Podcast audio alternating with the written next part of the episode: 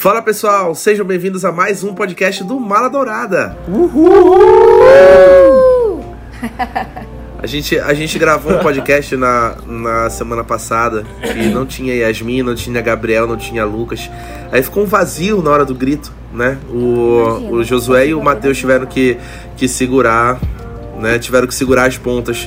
Então, é, vocês fazem tanta falta. Ai, meu Deus. Gente, é um prazer estar de volta. Eu sou o apresentador de sempre, que sempre está com vocês, Rafael Mendes. E hoje nós estamos com a equipe completa, porque é um episódio muito especial. Então eu vou apresentar um por um para vocês relembrarem de quem estou falando. Primeiramente estou com ela, a sempre aclamada, a super poderosa, Yasmin Talita. Oi! Perfeita! e aí, perfeita. Galera? Essa mulher é perfeita. Não, não tem um defeito nela. Não existe. Também estou com ele, o nosso anjo, Gabriel Bandeira. Oi, gente. Perfeito! Oi! Engenheiro! Formado! Perfeito, meu pai. Formado! Formado! Também estou com ele, o dono do melhor bordão da cidade, Lucas Freitas. Zabumbi, galera, como é que, Que vocês ódio. Ai, Eu amo Zabumba, cara. Não tem como. Também estou com ele, o nosso homem mais elegante do mundo, o Lex Luthor de Belém, Josué Gaia. Oi, jovens, tudo bem? Saudade de vocês. Ah, saudades! Saudade, Gente, Também eu- estou com saudade, tempo? tanta saudade, né? mesmo? Dois anos. dois Dois Por anos. favor, não, não, não, não traz esse tópico, por favor, é gatilho pra gente. E também estou com ele, o menino mais educado da equipe, Matheus Salado. Olá, estou boquiaberto com a beleza de Wanda Maximoff. Então, É verdade. o Matheus já deu, já deu até spoiler, gente. Que mulher. Sem brincadeira. Para quem não sei, não sei quando vocês estão escutando isso, não sei que horas vocês estão escutando isso, mas nós estamos gravando esse episódio na sexta-feira, 5 de maio, meio-dia. Então, há 5 horas atrás, nós assistimos o finale de WandaVision. Então, esse é aquele em que a gente fala de WandaVision. A gente tá com o episódio fresco na nossa cabeça. Todo mundo acabou de assistir, assistiu essa manhã. E a gente resolveu gravar esse episódio agora, é, meio-dia, é, poucas horas depois, pra gente falar sobre a série que foi a série mais assistida do mundo nesses últimos meses, que movimentou toda a internet, movimentou em teorias e a gente vai falar sobre os impactos que a série trouxe, sobre as coisas que a série trouxe de novo para o MCU, o universo da Marvel e também para o que vem por aí depois de WandaVision. Então, ah, podemos começar? Vamos dar o ponto de partida. A gente começa falando que WandaVision é a primeira produção do Marvel Studios depois, é, desde 2019, que foi a última vez que a gente teve uma produção no Marvel Studios, é, que foi Homem-Aranha Longe de Casa. Então, a gente teve Homem-Aranha Longe de Casa em julho de 2019, depois a gente ficou 2020 inteiro sem nada por conta do coronavírus.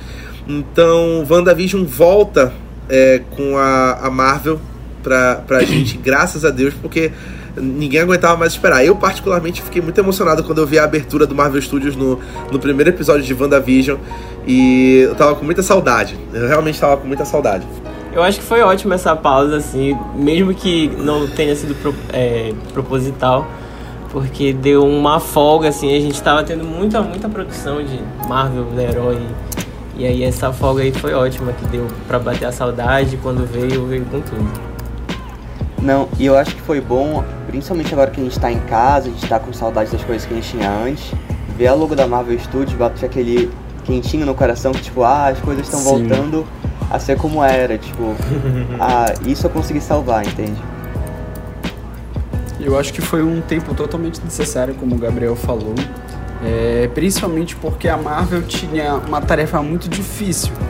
Eles, depois de mais de 10 anos fomentando esse universo todo, eles conseguiram chegar no estopim e eles vão ter que criar tudo de novo, sabe?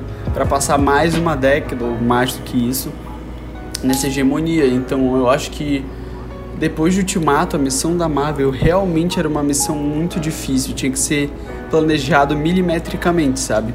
E WandaVision veio como o início pra gente chegar e falar, não, realmente a Marvel tá pensando muito mais do que a gente achava que ela realmente estava, sabe? É, Então é isso.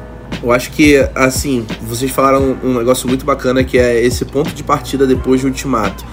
Eu acho que depois que o Ultimato encerrou e precisava realmente de uma, um momento onde tivesse um gancho para mostrar pra gente mais ou menos qual vai ser o tom dos próximos anos da Marvel das próximas produções. Né? Assim, é, falando especialmente das produções principais. A gente sabe que tem aquelas produções que fazem parte do universo, mas elas não são tão relevantes para o todo, elas são mais relevantes em si, o que é o que eu acho que, por exemplo, vai acontecer com o Falcão e o Soldado Invernal, que é a próxima produção do Marvel Studios.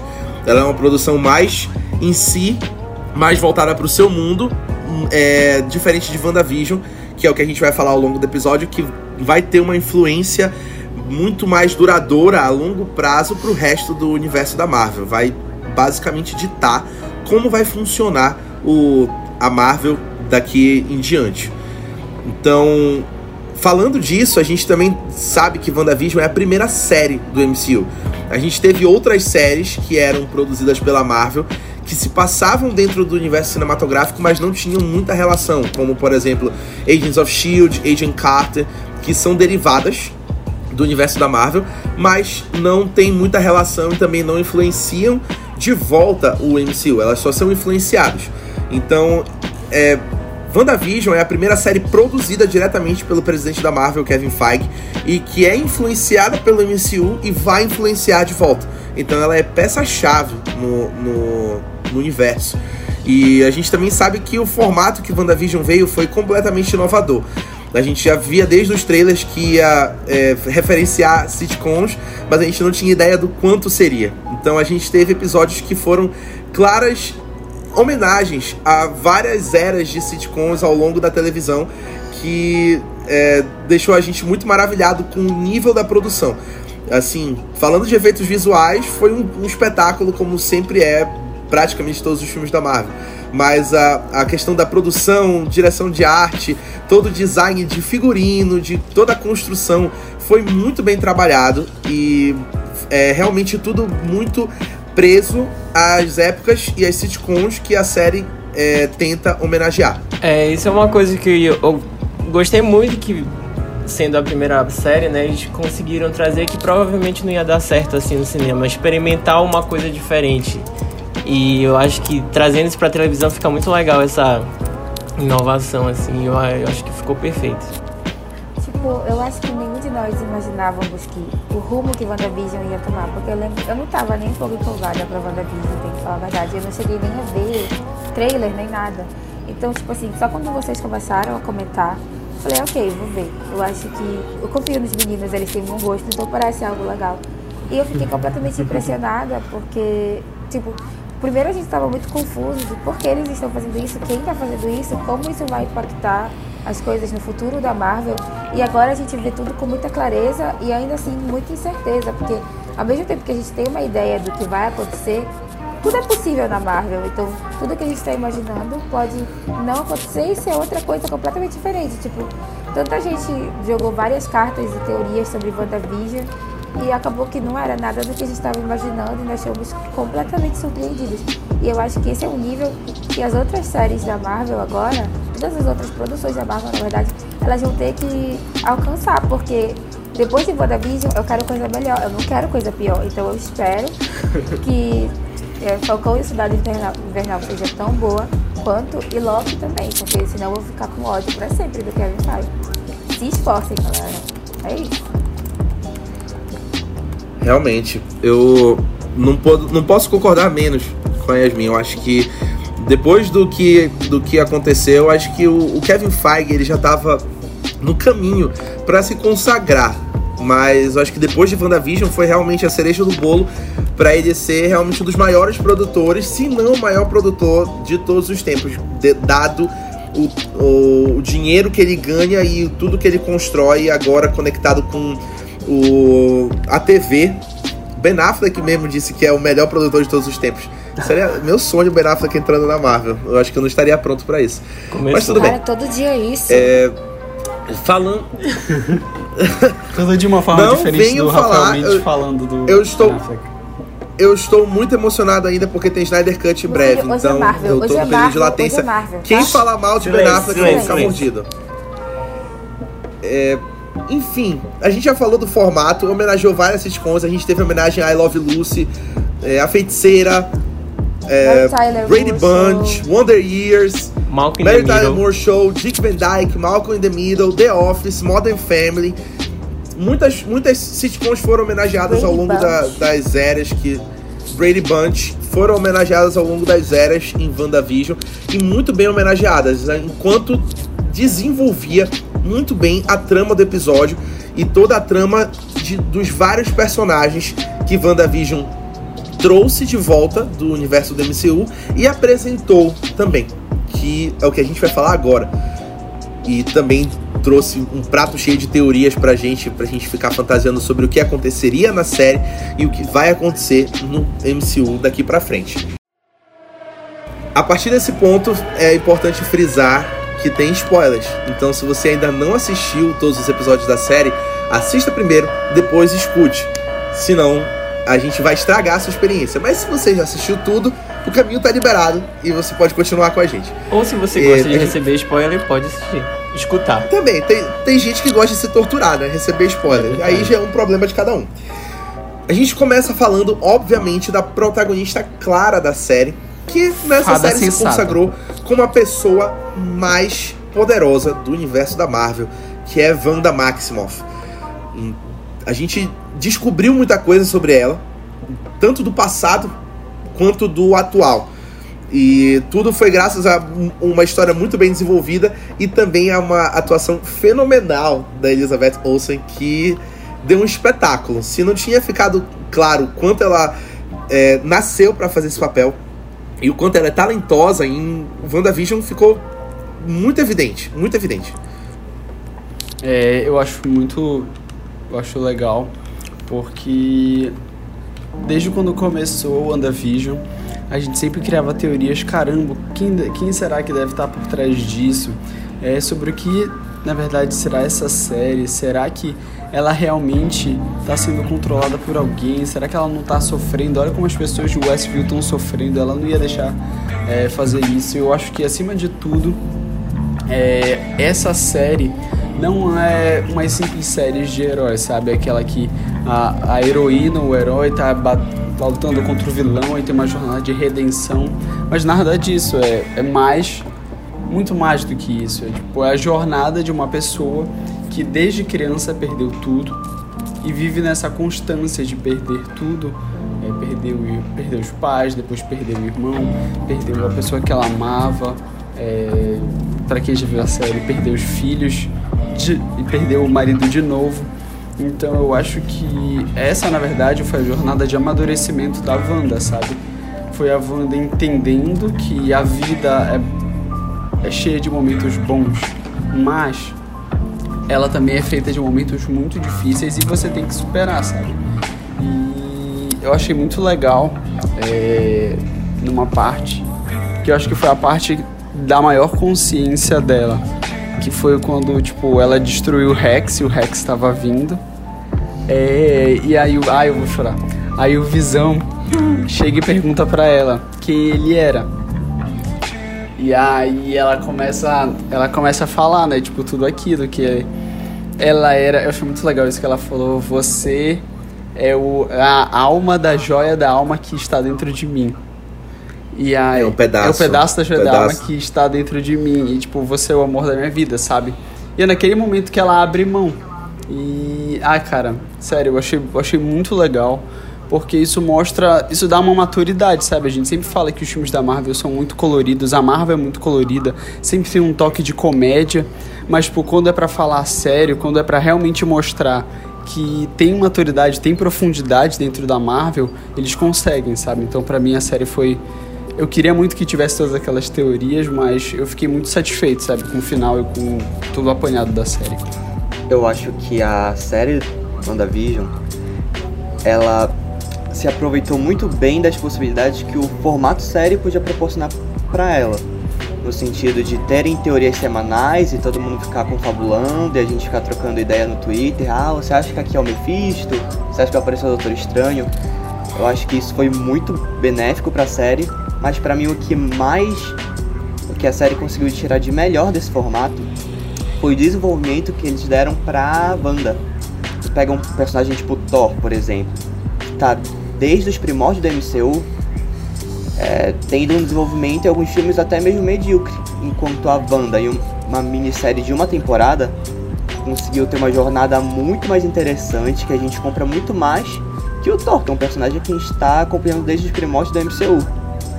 Nesse sentido, acho que a série mandou muito bem e eu espero que as próximas séries, o Loki e Soldado Invernal, Falcão, consigam dar esse mesmo nível de aprofundamento para outros personagens da MCU. Cara, eu acho muito legal isso que o Matheus falou sobre. É legal a gente comparar como pegaram o Thor lá em Ultimato e agora a Wanda, como os dois lidaram com o luto de formas totalmente diferentes. O Thor foi uma coisa totalmente é, engraçada, tentaram fazer isso que não sei se ficou tão legal assim. E na Wanda fizeram um, um, exploraram mesmo isso e ficou muito legal. E levando um pouco pra Elizabeth Olsen, cara, ela, ela realmente tá incrível. É, ali nos dois primeiros episódios eu tava achando muito legal, muito divertido. Só que aí quando chega no terceiro, que, ela, que é o episódio que ela tá grávida, né? E, cara, é incrível como ela consegue transitar entre a comédia e o drama. Às vezes ela tá, assim, sendo é, mais cômica, do nada ela mostra aquele sentimento de confusão que ela tá tendo e a expressão facial dela muda completamente. Ela realmente tá muito incrível nessa série. Atriz de verdade. Eu queria né? só pegar um gancho rapidinho do, do, do Matheus e do Gabriel, que sobre a atuação da Elizabeth Olsen me lembrou muito as nuances do Daniel Kaluuya no Corra, assim, essa facilidade que ela transita de, de momentos de extrema comédia e outros de um drama assim profundo. Quando Visão chega para ela e pergunta sobre é, o paradeiro da Mônica, assim, a expressão dela é, é, é nula. E aí, do nada, já o episódio seguinte já começa com uma comédia assim bem galhofa.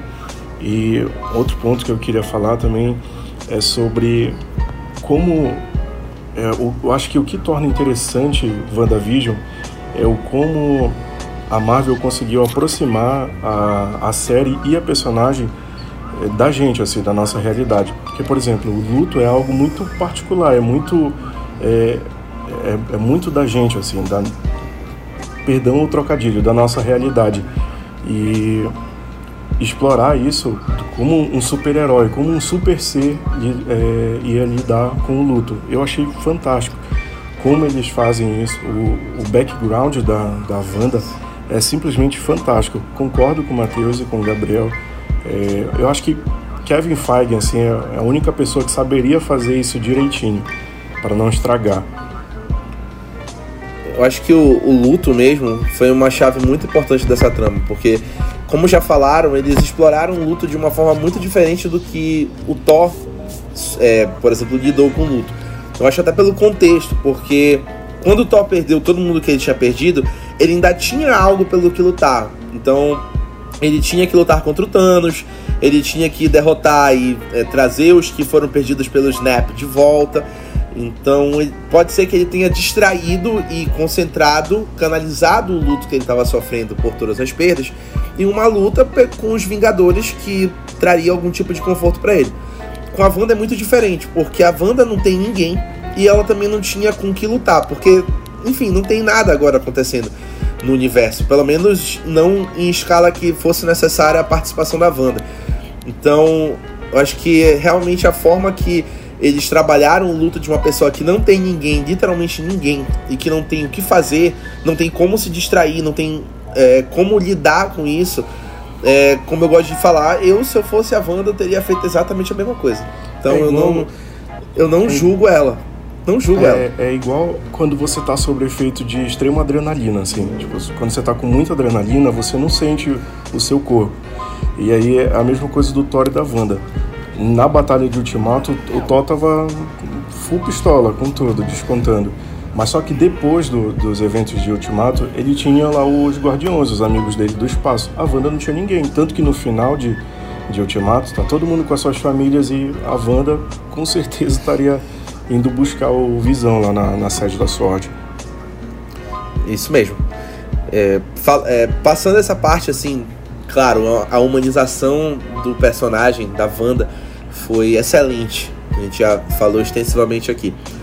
Mas falando de desenvolvimento de poderes, desenvolvimento do personagem assim pro nível do MCU, também foi maravilhoso, porque a gente descobre que toda aquela realidade que está em Westview, que é a cidade da Wanda, foi criada de forma espontânea por ela. Então, como falaram aqui, a gente tinha muitas teorias. É o Mephisto que está por trás. É a Wanda que conscientemente fez isso, então ela é maléfica. Ela é uma vilã mesmo. E na verdade não foi nada disso. A Wanda criou espontaneamente, sem ter a menor noção do que estava fazendo, ela criou uma realidade para ela. Ela criou uma realidade onde ela inclusive criou um visão para ela. Porque a gente sabe que depois da mentira do, do canalha do diretor Hayward da Sword, é, ela não roubou o corpo de fato. Ela criou um visão para ela. Então é um absurdo o nível do poder que ela chega, o nível, a extensão que ela atinge, que era uma coisa que a gente já suspeitava ao longo da, da, de todos os filmes que ela atingiria isso. E ela finalmente se torna a feiticeira escarlate dos quadrinhos, que é o que a gente estava esperando desde que ela foi anunciada, que ela foi introduzida no MCU, que era a transformação dela em feiticeira escarlate. Isso foi fenomenal, inclusive com direito ao uniforme, com a coroa fantástico. Acho que foi um, um, um belo de um fanservice que agradou, acho que agradou todo mundo a, a, a forma que isso aconteceu e que ela foi apresentada. E eu acho muito legal porque a Feiticeira Escarlate já era uma personagem mega overpower ah, quando também. ela foi enfrentar o Thanos no Ultimato e a gente viu que o Thanos não ia dar conta da Feiticeira. Agora, já entrando mais nos spoilers, que ela pegou os poderes da Agatha que a Agatha já tinha roubado de várias outras bruxas, e a gente já sabe que ela também já conseguiu um domínio maior da, da Joia da Mente, ela provavelmente é a personagem mais forte da história do MCU. Eu não consigo ver Capitã Marvel batendo de frente com ela, por exemplo. Que inclusive Sim, a própria Agatha falou que ela é mais forte que o, o Doutor Estranho, né? Sim. Que ela é mais forte sim. que o Mago Supremo, sim. É, o Mago isso. Supremo. Ela fala isso no, no episódio. Eu ia falar isso agora, inclusive. Então, quem, cara, ela diz claramente isso. Eu não quero dar de cara com a Wanda na rua, nunca. e eu acho muito engraçado quando a Agatha falou que ela era a feiticeira escarlate, porque eu, pelo menos, sempre chamava ela de feiticeira escarlate, eu acho que todo mundo. E quando ela falou, eu fiquei. Nossa, essa é a primeira vez que alguém chama ela de feiticeira escarlate. Eu não é. tinha nem me tocado disso. Exatamente. Isso eles deixam. Eles, eles fazem questão de deixar isso claro. Tem uma cena que o, o, o diretor Hayward ele pergunta: ela tem algum outro nome? E aí o Jimmy Woo fala: não, ela só é conhecida como Wanda, Wanda Maximoff. Eu achei interessante que eles não, não jogaram assim o nome por jogar, como o diretor Hayward pediu. É, o que pareceu para mim é que dentro do MCU Feiticeiro Escarlate soa muito mais como um título do que com, com um nome propriamente, é. assim. Porque ela, uhum. a Agnes sempre se refere a ela como um mito, porque tinha na mitologia lá do livro do, do Caos que ela falou.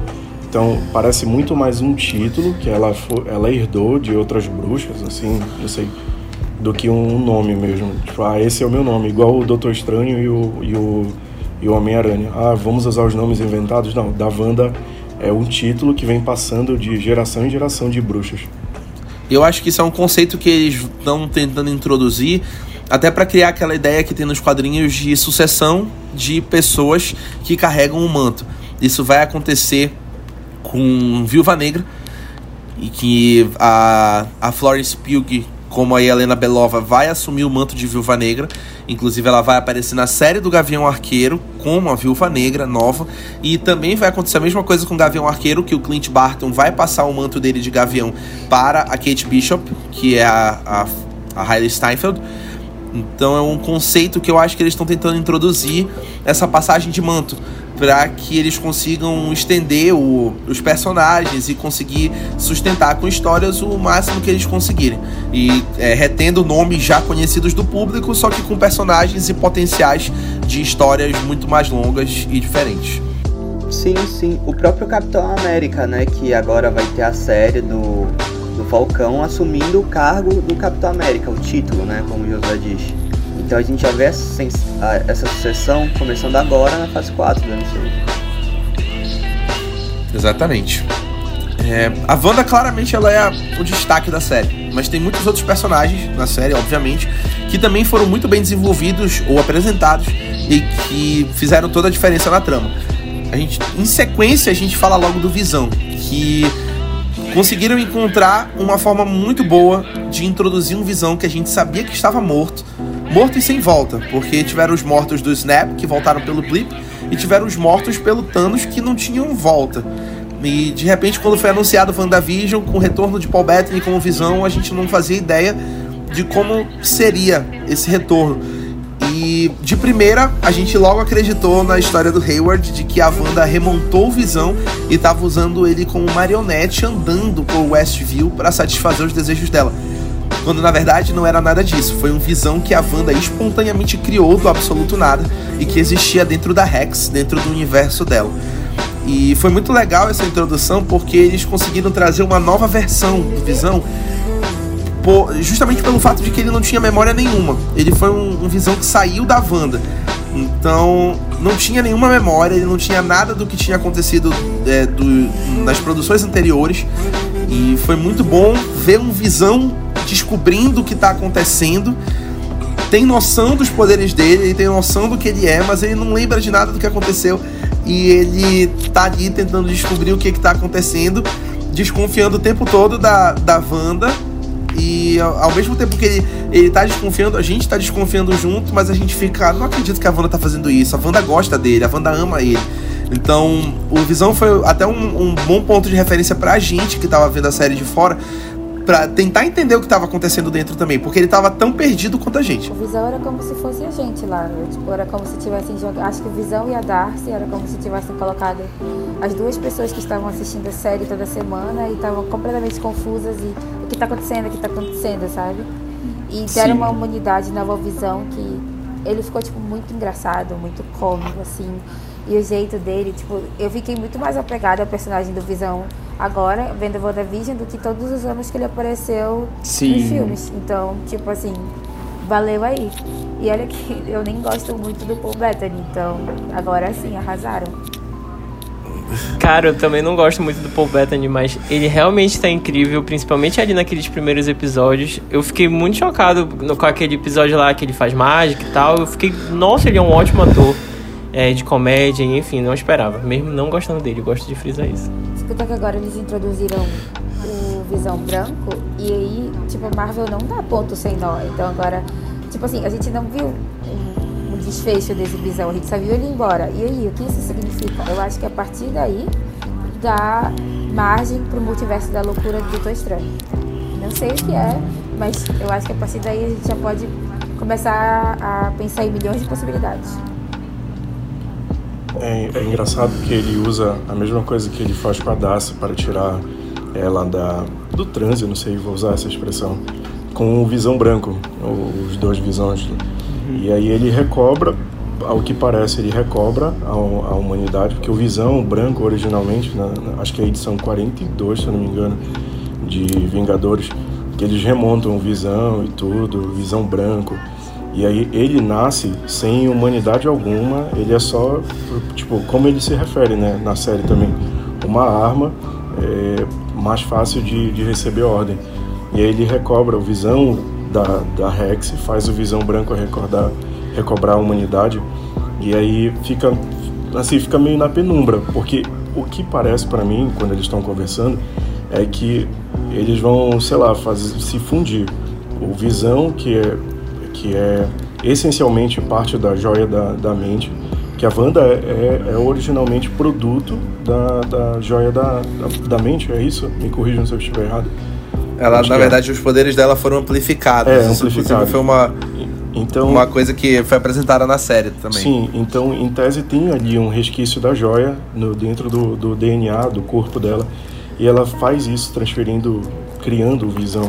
E aí me pareceu que eles iam entrar num consenso ali, o Visão, que é essencialmente parte da joia, iria pôr a, a estrutura dele, a alma, dentro do corpo do Visão Branco, que ele recobra a, a, a humanidade e fala, ok, é, eu sou o Visão, e aí ele sai voando, não fica não fica explícito. A não sei se que a, que a Wanda futuramente coloque o, o, o que ela fez no Rex no corpo do Visão Branco. É, Cara, é, quando tava, teve essa cena em que eles tipo, pararam de brigar e começaram a falar, eu me lembrei muito daquelas cenas de, de Era de Ultron, que primeiro quando o Visão é criado, que ele fala com os Vingadores e ele tá começando a ter a sua própria, a fazer a sua própria personalidade, que ele vai tipo se indagando coisas, tipo, o que que é o mundo, é, porque, porque o Ultron é mal, essas coisas. E depois no final, quando ele destrói o Ultron, que eles também conversam.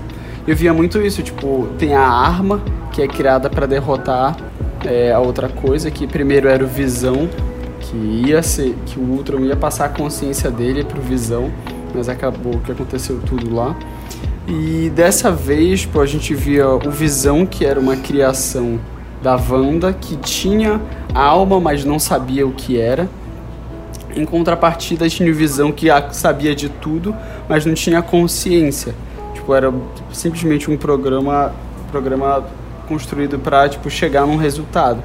E naquela hora, quando Visão toca nele, eu acho que na verdade ele pega um fragmento das lembranças, porque tipo, tudo, tudo que tá ali no Rex são as lembranças da Wanda, então ela sabe de tudo. A consciência, no fundo, é uma parte da consciência da Wanda. Então naquele momento, é, ele só dá o, dá o clique no Visão Branco. Eu acho que, tipo, eles ainda queriam aproveitar o Visão dentro do MCU, agora eles conseguiram, porque o Visão voltou a ser um Visão com consciência, talvez não tão forte quanto o Visão com a Joia da Alma, mas, enfim, com a, com a, na Joia da Alma não, com a Joia do Espaço, né? É, Joia da alma. É Joia da Alma. Desculpa, Joia da mente. Joia da Mente, Joia da mente. Eu acho que eles vão, vão voltar a explorar, sabe? Provavelmente o Visão vai voltar para os Vingadores, enfim. E, mas eu achei muito legal esse, esse contraste do Visão branco com Visão criado pela Wanda. Eu posso só fazer, Oxê. só fazer um adendo rapidinho. Eu adorei o, o diálogo deles usando o paradoxo de, de te- do navio de Teseu, de Teseu. de Plutarco. Eu achei genial, cara. Muito bom pra ilustrar Cara, eu achei, a relação eu deles. achei muito bacana, eu achei muito bacana a forma como eles resolveram. A gente tá falando de dois seres que são extremamente inteligentes, então os dois visões eles resolveram na conversa, dialogando, foi realmente levando o papo. Foi como, como diria o nosso glorioso Arthur do Big Brother, aulas cria.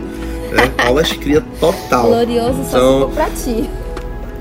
Vale por você. Nem pra mim, Deus que me perdoe. Deus que me perdoe. Todas as, minhas, todas as minhas torcidas no Big Brother têm prazo de validade. É isso. É, obviamente a gente já falou do Visão Branco. Ficou em aberto. O Visão Branco recuperou a memória dele, voltou a ser quem ele era, voltou a ter humanidade.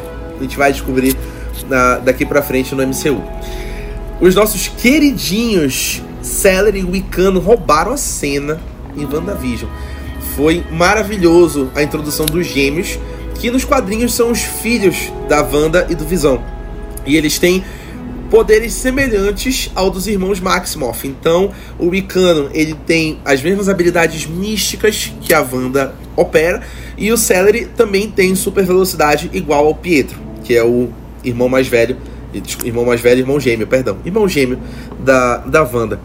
E eles foram introduzidos de uma forma muito legal na série.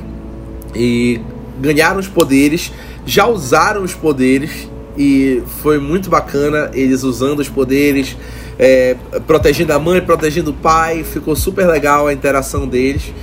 E também já deu uma pontinha aí de um possível Jovens Vingadores, porque a dupla participa dos Jovens Vingadores, que é uma equipe que conta inclusive com a Gavião Arqueira da Kate Bishop, conta com a Cassie Lang com a estatura, a filha do, do Homem-Formiga, é montado por vários membros realmente de uma nova geração e que já pode dar uma ponta aí de uma nova equipe de Vingadores. Eu espero que eles saibam aproveitar bem os personagens, porque as crianças que fizeram o Billy Tommy são incríveis. E apesar de adorá-los, eu sei que provavelmente a Marvel vai fazer o recast para eles voltarem mais velhos. Só que eu tô tão apegada com essas crianças, sério. Hoje, tô vendo esse episódio, eu pensei, meu Deus, nada pode acontecer com essas crianças, pelo amor de Deus. Se eu ver alguma coisa de ruim acontecendo com eles, eu vou dar um grito, eu vou entrar e eu não sei o que, que eu vou fazer.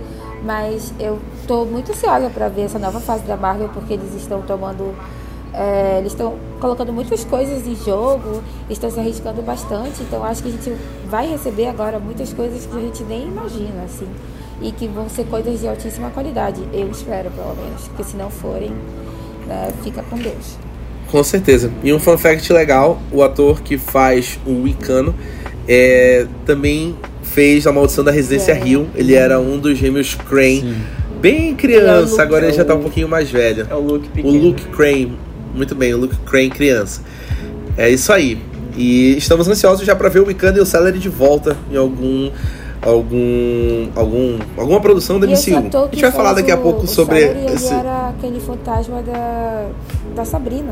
Lembra da primeira temporada da Sabrina, que ela fala com uma criança e tal? Nossa, Yasmin. É, ele. é verdade. É Nossa, só só referência violenta. Sextou, né, galera? Eram, tipo, a gente tipo, tá aqui atores, aproveitando tanto dramático aproveitando a deixa de hum. aproveitando a deixa de referências, é, a cena de. Eu não, não, não, não vou lembrar qual, qual que é o X-Men, mas a cena do Pietro em X-Men, quando ele, ele tá ouvindo a música lá no fone dele, sai na cozinha, eu acho, de algum lugar quando ele vai resgatar o Magneto, é muito parecida com a do Celery hoje no episódio. Que ele acaba com o chapéu e com o óculos dos policiais, é igual o Pietro. Sim, é verdade. É uma Pode referência é muito boa altas referências. Tem uma referência muito clara. Quando a gente falar daqui a pouco, quando a gente falar do, do Fietro, a gente volta nisso. O Gabriel é... tá mostrando, vocês não estão vendo, mas o Gabriel tá mostrando uma foto de gêmeos Maximó. E a gente tá todo mundo com uma cara de oh! Meu Deus do céu, eu não tô pronto. Uma outra personagem que foi apresentada em Capitã Marvel e foi agora apresentada adulta e que tá com um potencial muito grande agora depois dos eventos da série foi a Monica Rambeau, que é a filha da Maria Rambeau, que é ex-parceira de voo da Carol Danvers, Capitã Marvel. Ela parece adulta em WandaVision e é uma peça-chave de do para todo mundo que tá fora da, da Rex entender o que, que tá acontecendo de fato dentro da dentro de Westview e também porque ela acaba sendo querendo ou não, acho que ainda não, ainda não confirmaram, mas a gente já entende mais ou menos assim, que ela é a primeira mutante, mais ou menos, do universo Marvel. Porque o que, que acontece? A Mônica, ela trabalha para Sword, que a gente vai falar mais um pouco daqui a pouco, e ela é a primeira pessoa de fora a entrar na Rex, depois que a Wanda cria e fecha e sela Westview. E ela entra, passa pela Rex umas três vezes, mais ou menos. Depois dela passar pela Rex três vezes, ela ganha poderes, que inclui a absorção de energia, e ela consegue se movimentar, ainda não apareceu na série, mas ela também consegue se movimentar na velocidade da luz. Então ela se transforma na, na super-heroína Photon, com essas habilidades. E ela ganha as habilidades depois que ela cruza a Rex, os, o, a, a parede da Rex. Então ela sofre de fato uma mutação no, no gene dela e ela ganha os poderes. Então ainda não é confirmado, mas é o primeiro caso de mutação no, no MCU, já dando uma pontinha para os mutantes que vem por aí daqui a alguns anos. E enfim, a introdução da, da Monica Rambeau foi muito boa, até dos poderes dela. A cena que ela descobre que ela tem os poderes é uma cena muito boa, com áudios da Capitã Marvel, da mãe dela, do Nick Fury, que é, fizeram parte da, da história dela. E foi muito legal a participação da Teyona Paris como a Monica Rambeau na série. Eu também gostei muito. É, eu gostei que conseguiram explorar bastante o entorno, tipo, que ela já tinha já ter conhecido a Capitã Marvel, então tipo, ela já sabe muita coisa.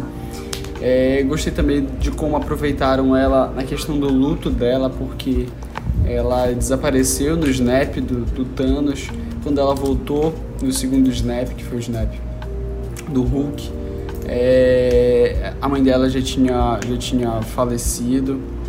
E é até uma cena legal, tipo, quando ela realmente ganha os poderes dela, que ela entra na Rex, pela ter, acho que foi pela terceira vez, pela última vez, que tipo passa por tudo que ela já tinha sofrido, é, todos os demônios da vida dela. E outra coisa, tipo, muito legal foi o que apareceu na primeira cena pós-créditos do filme, do, da série, que uma moça chama ela pro cinema, e aí ela vai, e tipo, quando chega, é, é um, uma screw que tá infiltrada aqui, e fala que um amigo da mãe dela tá chamando ela pra, tipo, ir na estação espacial em que eles, em que eles vivem, né, que... Olha é- aí o Lucas Freitas colocando as mãos pelos pés, a gente vai falar disso depois! Quando não? É, depois perdeu. já a fala. gente, a gente fala mais Aqui nas depois, mas é isso. do MCU, mas tudo bem, você já falou, você já falou. Muito obrigado, olha aí o, Então, mas- Rafael, o, Ra- o Gabriel Bandeira. Rafael. O Gabriel Bandeira tá mostrando a bonequinha muito fofo. É o, Nossa, É o realmente, Talos, olha, né? Meu Deus do céu. Me confunde com qualquer pessoa, menos com Gabriel Bandeira, pelo amor de Deus. Então, Vem aí, Assim, comandante encrenca no É, espaço. o Lucas já né? falou, a gente teve aí uma Screw aparecendo em WandaVision, dizendo que tem um amigo dela que quer falar com ela, que provavelmente é o Nick Fury, que a gente sabe desde o Homem-Aranha Longe de Casa, que ele tá numa nave com os Screws lá em cima. Então, já vem aí missões espaciais, já vai juntar a, provavelmente com a Capitã Marvel novamente, que a Monica Rambeau já foi confirmada em Capitã Marvel 2. Então, todo um potencial imenso aí, mostrando que a série realmente tá interligada com as próximas produções do Marvel Studios. É, eu só queria falar rapidinho sobre a mutação da Photon. É que Os Eternos é um dos filmes que tá, tá para sair aí do, do MCU. E nas revistinhas, eh, Os Eternos, eles põem o, o, o gene mutante, na verdade a predisposição ao gene mutante em alguns seres humanos, né? Além do, dos Eternos e dos Deviantes. E esse gene, ele se destrava com o decorrer do tempo e, e tudo, em um determinado momento a não ser, pegando da revistinha também, a não ser que ele seja exposto a um tipo de energia cósmica de, de proporções inimagináveis, assim. A energia da Wanda, essencialmente, é a energia do Big Bang, que originou todas as joias do, do infinito. E aí a Terra já foi exposta a, sei lá, o estado do, do, do Thanos, do Tony, do Hulk e a própria energia da Feiticeira Escarlate. E aí, como a Mônica, até fica bem claro isso, porque a, Van, a, a Darcy fala com todas as letras: você sofreu uma mutação no seu DNA quando ela vai ver o exame dela. E aí fica, fica aberto, realmente, como o Rafa falou, para um desenvolvimento dos mutantes. É, e, sei lá, de repente, nessa brincadeira da, da Wanda com a Rex, deve ter destravado não só o da, da Mônica, de inúmeros outros, outros é, outras pessoas vivendo na Terra. Aí essas pessoas devem estar escondidas agora, não sei. Com certeza. Isso abre realmente precedente para os mutantes e até para outros heróis, quem sabe o Quarteto Fantástico. Ai meu Que, Deus, Rafael. Poxa, é, não toca nesse assunto. A Mônica falou que ela conhecia um- uma engenheira aeroespacial que adoraria fazer o trabalho de invadir a Rex. E todo mundo já com começou. Todo mundo já começou a especular que seria alguém no Quarteto Fantástico. Quem sabe o Reed Richards ou a Sue Storm, que já poderiam ser apresentados aqui. Acabou que não mostrou. Não lembro se mostrou realmente quem era a engenheira ou se era aquela Major Goodner que apareceu em um dos episódios, que eu acho difícil que seja. Mas é, obviamente já fica aí uma pontinha que a gente vai falar daqui a pouco quando a gente falar de Sword, a gente vai falar também de dessas possibilidades aí espaciais. Toda série tem um personagem que a gente chama de breakout character, que é aquele personagem que não é o protagonista, mas que se destaca tanto quanto. Que, obviamente, a gente tem que concordar que é a Agatha Harkness, que foi interpretada majestosamente pela gloriosa Catherine Hahn, que é uma das melhores comediantes que os Estados Unidos já teve, que a gente também já viu em qualquer lugar do mundo. Ela aparece disfarçada de Agnes e depois se revela como uma das bruxas originais de Salem, que sobreviveu a uma das Inquisições e acaba introduzindo as bruxas ao MCU que ainda não apareceram, ainda não tinham aparecido. E a gente achava, inclusive, que a Wanda tinha ganhado os poderes dela depois de experimentos com a Hydra, na e a, relacionada à joia da mente. Mas a gente descobre em WandaVision que a Wanda sempre foi uma bruxa e que as bruxas sempre existiram e que a joia da mente só potencializou os poderes dela. E a Agatha é responsável por isso, incluindo é, é, responsável por uma das melhores apresentações de personagem que a gente já viu na, na televisão e um dos melhores plot twists. Assim, todo mundo já esperava que a Agnes fosse a Agatha Harkness. Já tinha, já tava quase certo que isso, se, que isso aconteceria. Mas como aconteceu a revelação, realmente foi inesperado e original. Esperava. Demais, cara. Eras, aquela música foi simplesmente perfeita. Ficou na minha cabeça, olha. Eu não posso ouvir o primeiro acorde da música, que já vem todo o resto. Ela tá, ela tá no eu, tô, eu fico triste porque aí no Brasil entrou no Spotify, mas aqui não entrou. É, a gente tem no Spotify, já ia falar isso. Então quem quiser escutar, é só jogar. É só jogar, é só jogar Agatha All Along que você vai escutar. Cara, a trilha sonora do isso, a música em si, todas as aberturas que da época do sitcom, né, que cada cada episódio do sitcom tinha uma abertura lá do, do WandaVision. e todas foram feitas pela Christian Anderson Lopez e o Anderson Lopez, que são os compositores das músicas de Frozen, de Viva a Vida uma Festa, e cara, que são incríveis. Fizeram mais um trabalho genial aqui. Genial. Inclusive, não só nessa música, mas em toda, todas as músicas do, da série, as aberturas, todas são originais, sempre naquele mesmo tom base que foi composto pelo Christoph Beck. E eles conseguem potencializar e criar uma trilha sonora toda fantástica para cada episódio. E a Agatha All Along é só mais um detalhe dessa trilha sonora maravilhosa. E com uma atuação fenomenal da, da é Catherine Hahn, inclusive nessa cena que ela tava fantástica. E é muito legal como a, como a Catherine Hahn muda totalmente o tom. Ela, ela sai daquela vizinha enxerida, como eles descrevem ela, e de repente vira uma bruxa tremendamente poderosa que só quer roubar os poderes da Wanda para si. Então, ela muda totalmente o tom e de uma forma muito convincente que a gente a, a gente é, compra o, o, a ideia dela. Só teve e uma... esse é o segundo trabalho da, da Catherine Hahn no, na Marvel, que ela fez a dubladora do, do Dr. Octopus, a versão feminina lá no Spider no Homem-Aranha no Aranha Verso. E, cara, essa mulher Não fala demais. desse filme, não fala, não fala, não fala, não fala. Eu, qualquer pessoa que fala de Aranha Verso na presença da Yasmin... Quieta! É... quieta! É um gatilho. Eu acho que já tava na hora do reconhecimento da Catherine Han, e... porque ela já tá há anos a, a... na indústria e ela era sempre a melhor amiga da protagonista e nunca a protagonista ou a vilã. E finalmente ela conseguiu isso e eu espero que a Marvel utilize ela bastante na MCU, porque ela tem um potencial absurdo. E a, a Agatha Harkness, a personagem, foi responsável por um dos momentos mais é, que mais levantaram teorias para os fãs, que foi a apresentação do Pietro dentro da Westview. O problema não é apresentar o Pietro, o problema foi o ator que foi escolhido, que foi o Evan Peters, que interpreta o mesmo personagem, só que nos X-Men. Então, quando ele apareceu ali é, como o Pietro do MCU, a gente já ficou meio, hum, multiverso? Será que os X-Men vêm pra cá? E aí a gente já ficou levantando em teorias, achando que ia ter alguma conexão. E não teve, na verdade era só uma pessoa que estava sendo é, é, possuída pela Agatha para interpretar o Pietro e depois virou até chamado na própria série de Fietro, que é o fake Pietro. Então foi, foi realmente uma assim eles colocaram e aí a gente ficou empolgado, de repente não era nada e a gente ficou, não acredito que eles fizeram isso com a gente. Eles fizeram isso com a gente. Totalmente enganado, porque quando eu vi o Ivan Peters, eu pensei, cara, é a deixa perfeita para introduzir os mutantes no MCU.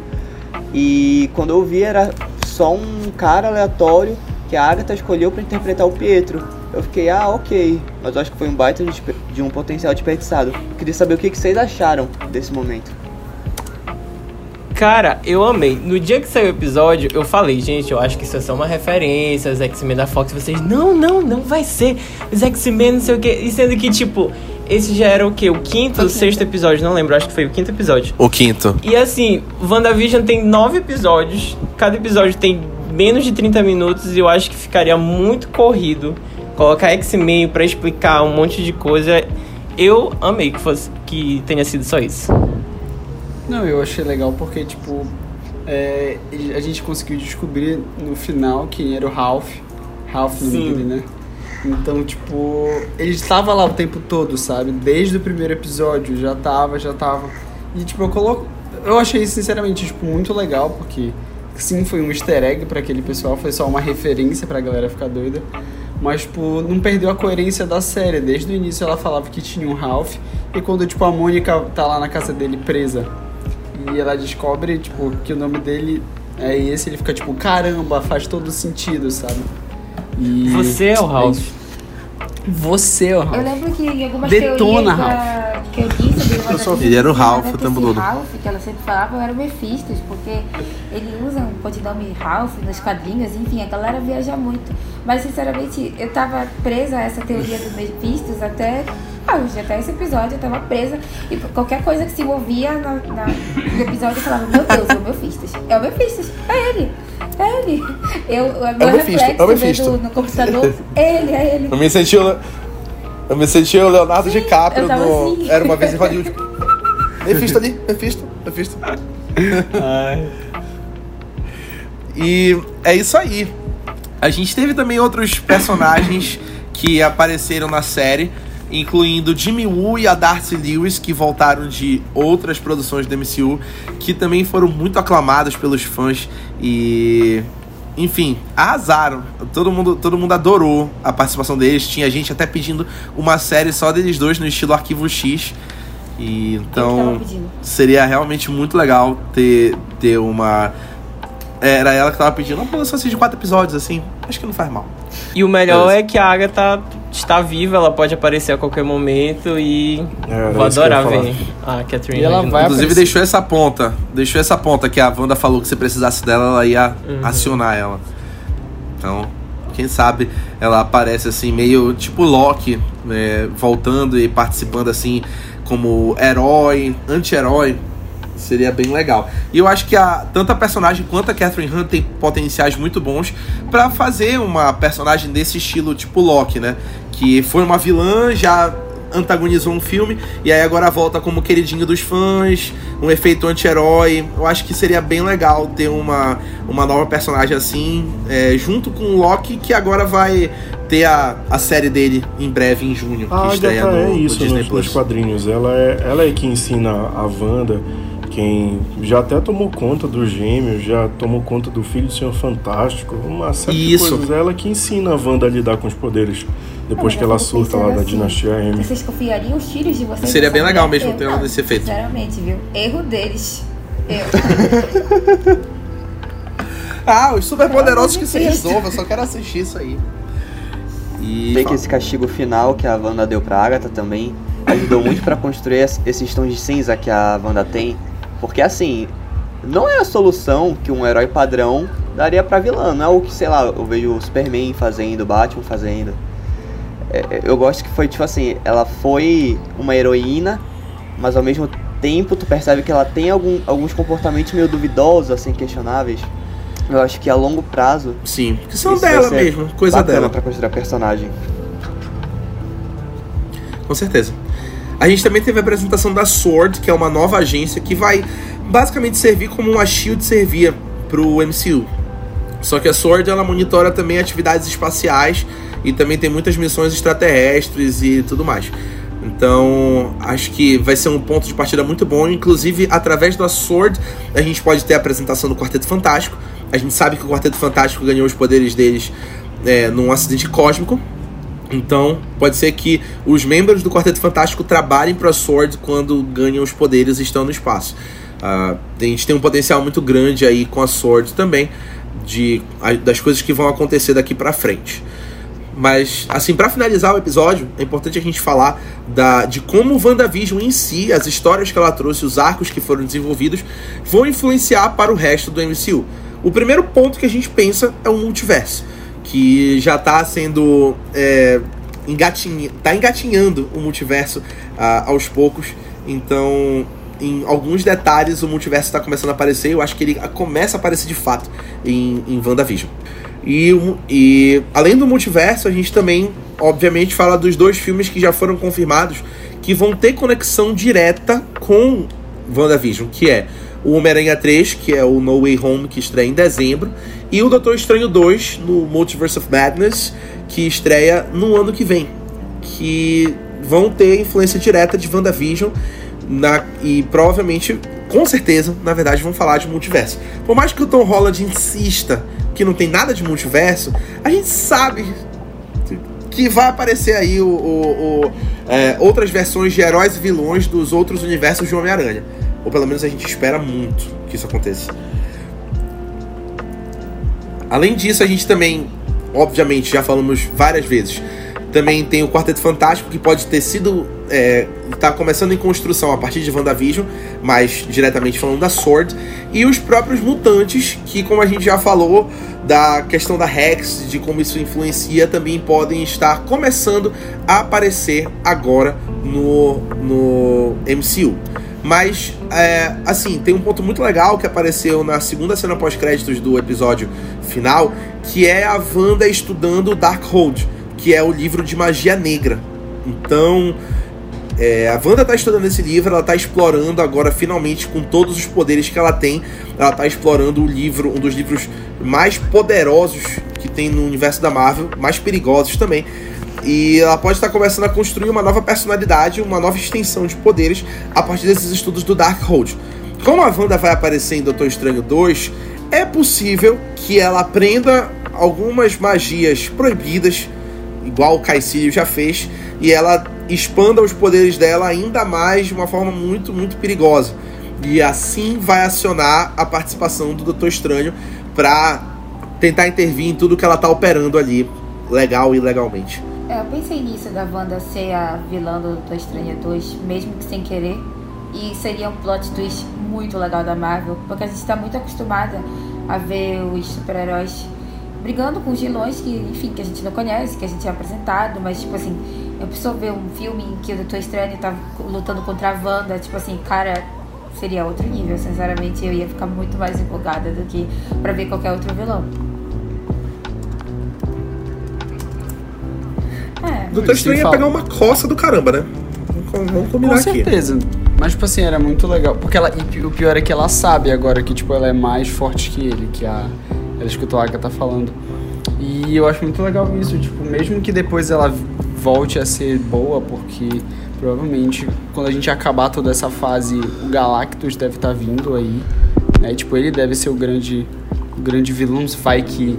E tipo, ela vai ser. Ela com certeza é uma pessoa que vai ser de enorme vai ser de enorme necessidade para derrotar ele, né? Então, tipo, realmente ter ela como a vilã do Doutor Estranho e fazer com que, tipo, ele ajude ela a controlar os poderes e até mais crescer, porque ele é a segunda pessoa mais forte do universo, né? Tipo, só ficando abaixo do Nexus, então, tipo, ele pode ajudar muito ela. Eu acho que seria uma seria uma, uma forma muito legal, além de dar uma, uma motivação muito grande. Ela é um, um, personagem que ficou cheia de motivação agora, tipo, sabe? Não precisa ficar explicando, sabe? Eles não precisam perder tempo explicando quem é o vilão, por que ele tá fazendo isso. Simplesmente, tipo, eles já introduziram tudo, sabe? Eles gastaram é, nove episódios de uma série para fazer isso. Então, acho legal. Eu acho que seria interessante ela ser a vilã de Doutor Estranho, porque no Darkhold o Doutor Estranho é a contraparte da Wanda, porque ela é magia do caos e o Doutor Estranho é magia da ordem. Então seria interessante ver os dois tendo esse embate no, um yin yang, no segundo filme. É, ia ser seria muito legal mesmo. É isso aí. E o que nos resta agora que WandaVision acabou é especular. A gente vai passar agora meses especulando sobre o que vai acontecer no universo da Marvel. Mas tivemos um belo ponto de partida, que foi essa série muito satisfatória e que nos deu muito potencial agora para ver aí o que vem pela frente. É, queria agradecer, final do episódio, queria agradecer a equipe toda que está aqui presente. É, fazia tempo que a gente não se reunia todo mundo, então Muito obrigado. Cada um na sua casa, vale lembrar. Cada um na sua casa, vale lembrar, tá? Vai ter depois documento é, fotográfico provando que a gente tá via Skype respeitando as recomendações do OMS. Não estou. Tá? Do Alipa sofre quando ela de vê a gente fazendo isso. Yasmin Então- que eu diga, né? Não, a Yasmin. É, exatamente. A Yasmin definitivamente não tá nem na mesma cidade, Não, é, tão isolada que ela Tô tá. respeitando Então, tantas normas de muito obrigado. distanciamento social que eu decidi mudar pra outro país, entendeu? Pra me distanciar mesmo. Exatamente. Sim. A um oceano de distância. Gostei de ver. Muito obrigado, gente, mais uma vez. É, trabalho, adoro, adoro fazer tudo isso com vocês. E eu tenho certeza que a galera também adora é, escutar a gente. Assim eu espero. E queria agradecer, também queria agradecer todo mundo que escutou a gente até aqui e que vem escutando nossos episódios e que acompanha nosso trabalho no, no Instagram, no Twitter, no Facebook, com as nossas críticas, as notícias. Lembrando que em breve mais episódios do Golden Hour e do Golden Hour Extended. Luquinhas e Josué estão afiados para continuar. E também lembrando que a partir desse mês agora a gente vai ter episódios semanais sobre Falcão e o Soldado Invernal, comentando a série. Que eu Opa. particularmente, hoje eu assisti o trailer de novo, já tô ansioso para mais Marvel. Tô ansioso aí pro Máquina Mortífera que vem aí. E é essa Ansioso, pegada que eu quero. também. Sharon E Carter. É a continua- maior, é maior. Sharon Carter Sharon vai voltar. Carter. Barão Zemo vai voltar. Nossa, tô muito De forma digna, vale lembrar. Graças Gente, a Deus. o que, que a gente vai fazer Vai semana ser- que vem que não vai ter nada, gente? Não faço ideia. Vai, Vai ver ser- os bastidores Vai de na WandaVision que vai sair sexta-feira. Vai- vai sair o- tem- tem Loki, os bastidores. Tem os o basti- Pedro que editou, vai ser todo aquele rant que eu dei naquele podcast, vai ser no- da semana que vem.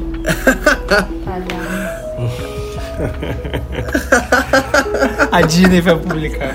Meu Deus Bora, do galera, céu. A Yasmin tá afiada. também vai ter episódio. Também, também vão ter episódios semanais de Loki em junho. Então fiquem ligados que a gente tem muita produção legal planejada. Tchau. Até a próxima Tchau. e tchau! Tchau, Tchau, bomba! Tchau, gente. Beijo, galera que